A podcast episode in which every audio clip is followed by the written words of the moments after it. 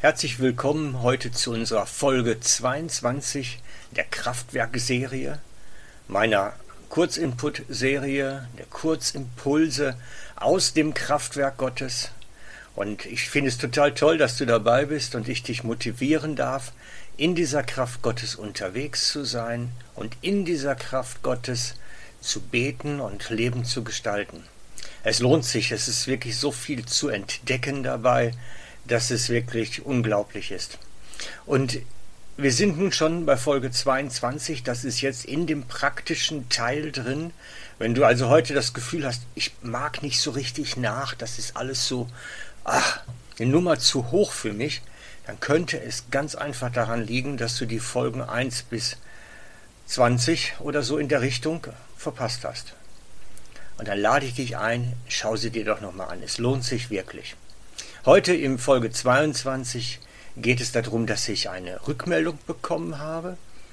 Die liebe Karin hat mir geschrieben und hat geschrieben davon, was sie denn machen soll bei der Proklamation und dem Beten für ungläubige Ehen, also wo Ehepartner ungläubig sind und wo ihre Ehe auch nicht im kirchlichen Rahmen oder mit einem geistlichen Versprechen abgeschlossen worden sind.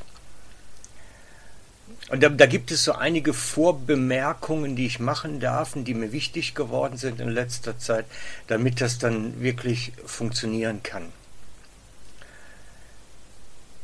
Erst einmal ist es ein Unterschied, ob Menschen Christ sind und aus diesem Wunsch heraus mit zu zweit unterwegs zu sein und Gott in den Bund zu holen, eine Ehe geschlossen haben oder ob sie einfach nur eine schöne Trauzeremonie feiern wollen.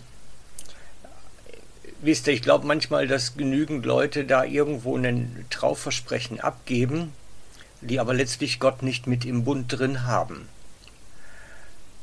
Wie betet man nun für solche? Und ich möchte eigentlich eine Stufe tiefer beginnen, weil irgendwie habe ich auf dem Herzen, euch zu sagen, eigentlich ist es vorrangig wichtig, dass die einzelnen Personen dieses, die diese Ehe eingegangen sind, erst einmal überhaupt Christ werden. Ich denke, Heil und Heilung muss erst in das Leben des Einzelnen kommen. Es muss erst Gottes Kraft hineinkommen in das Leben des Einzelnen, damit es heil wird und dass da heraus dann nachher die Ehe neu aufgegleist wird, auch geheilt wird als ein Miteinander. Ich glaube, der Einzelne und seine Wiederherstellung muss erstmal im Vordergrund stehen. Und darum ist mir so wichtig, dass wir dieses Gott möchte den Einzelnen erst einmal im Blick bekommen.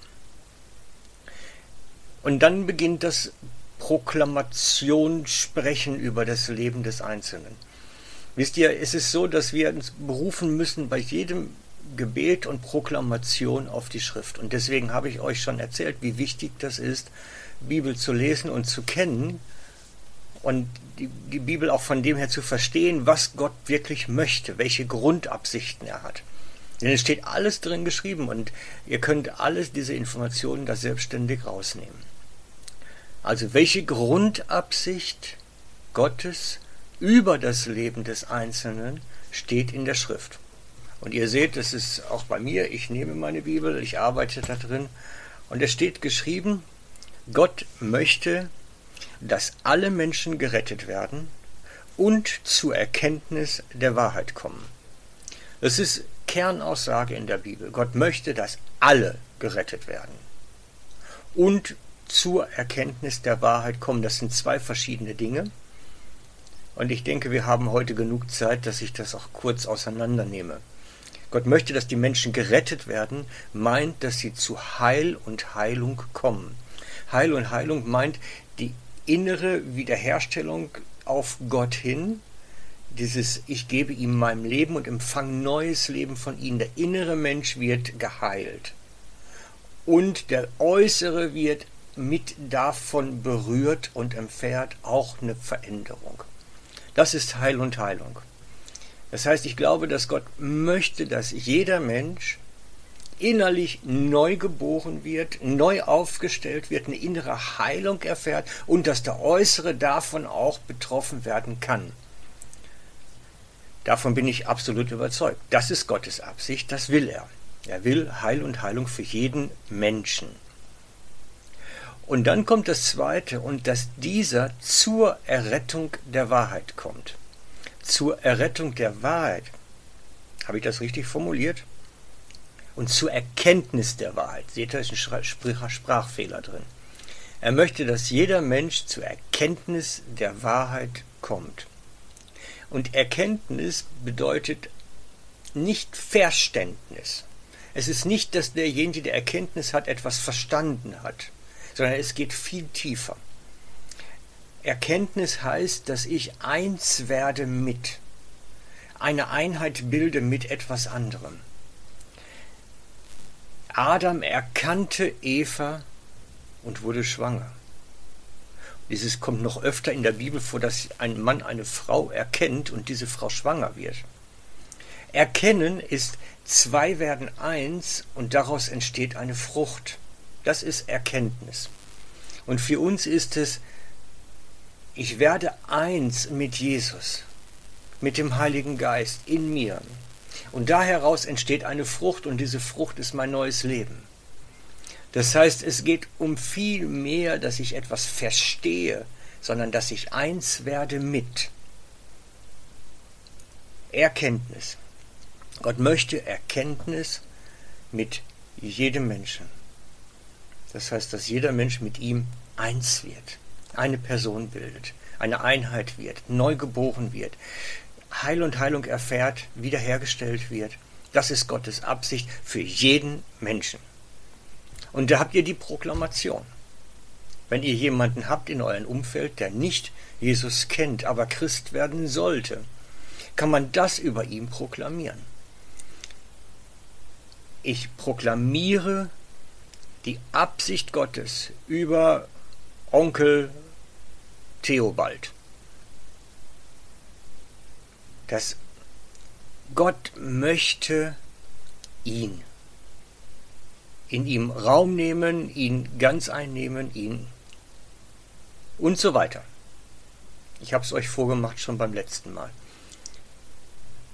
Wir können auf Basis der Schrift proklamieren, dass Gott möchte.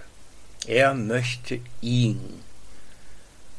Und das sprechen wir aus und das beten wir aus in die unsichtbare Welt hinein. Und wir nehmen dann auch wirklich, dann kommen wir und gehen hinein in diese Gedankenwelt und sagen, komm, Heiliger Geist, du möchtest ihn doch und komm in sein Denken hinein, komm in sein Fühlen hinein, komm in seine ganzen Gedankengebäude hinein, in seine Träume hinein, in sein Innerstes und berühre ihn und zieh ihn an sein Vaterherz.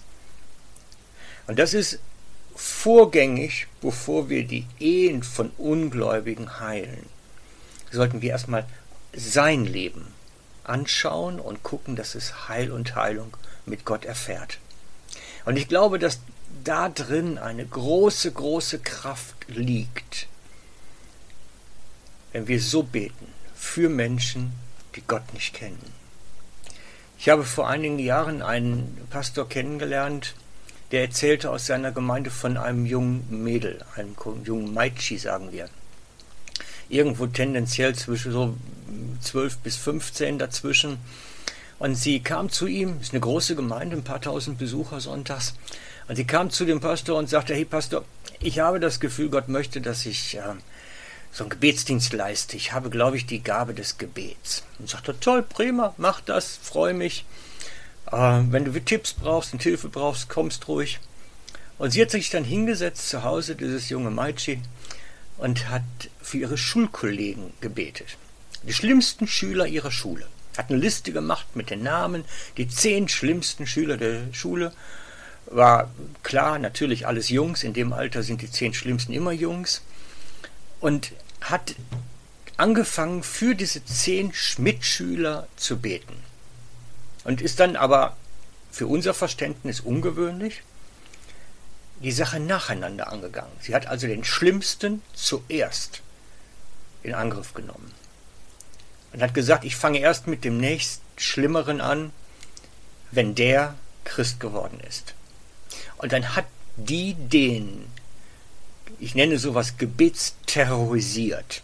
Anders kann man das nicht nennen.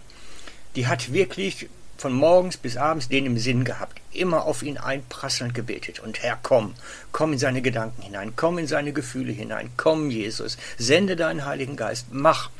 Sie hat das wirklich durchgezogen, bis er sich bekehrt hat. Und der hat dann nachher seine Bekehrung erzählt, typisch für die Altersgruppe natürlich, sagte, und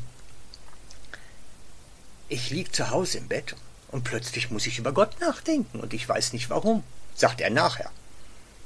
Und sagte, und dann stehst du morgens auf und hast als erstes Jesus im Sinn. Was ist mit Jesus? Und er sagt, ich habe noch nie über Gott nachgedacht, noch nie über Jesus nachgedacht. Aber das ist plötzlich in den Gedanken drin, hat er nachher beschrieben. Sagt er, das ist so verrückt geworden. Sagt er, ich, ich bin nicht mehr rausgekommen.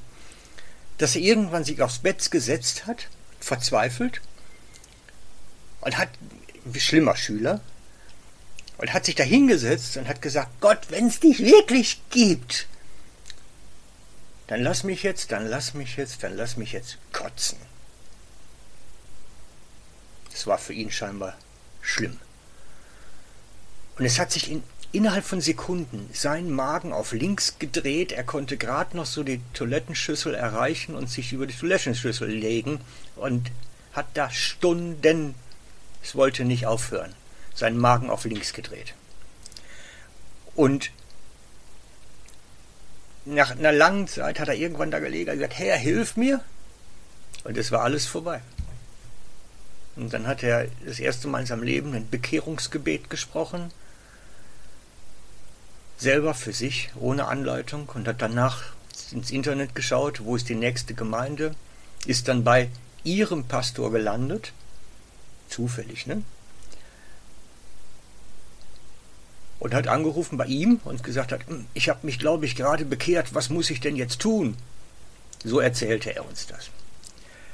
Und ich glaube, dass wir solche Erlebnisse machen können mit unserem Gebetsleben. Ich glaube daran, dass es möglich ist, dass auch unser Gebetsleben solche Auswirkungen hat und dass es genauso möglich ist.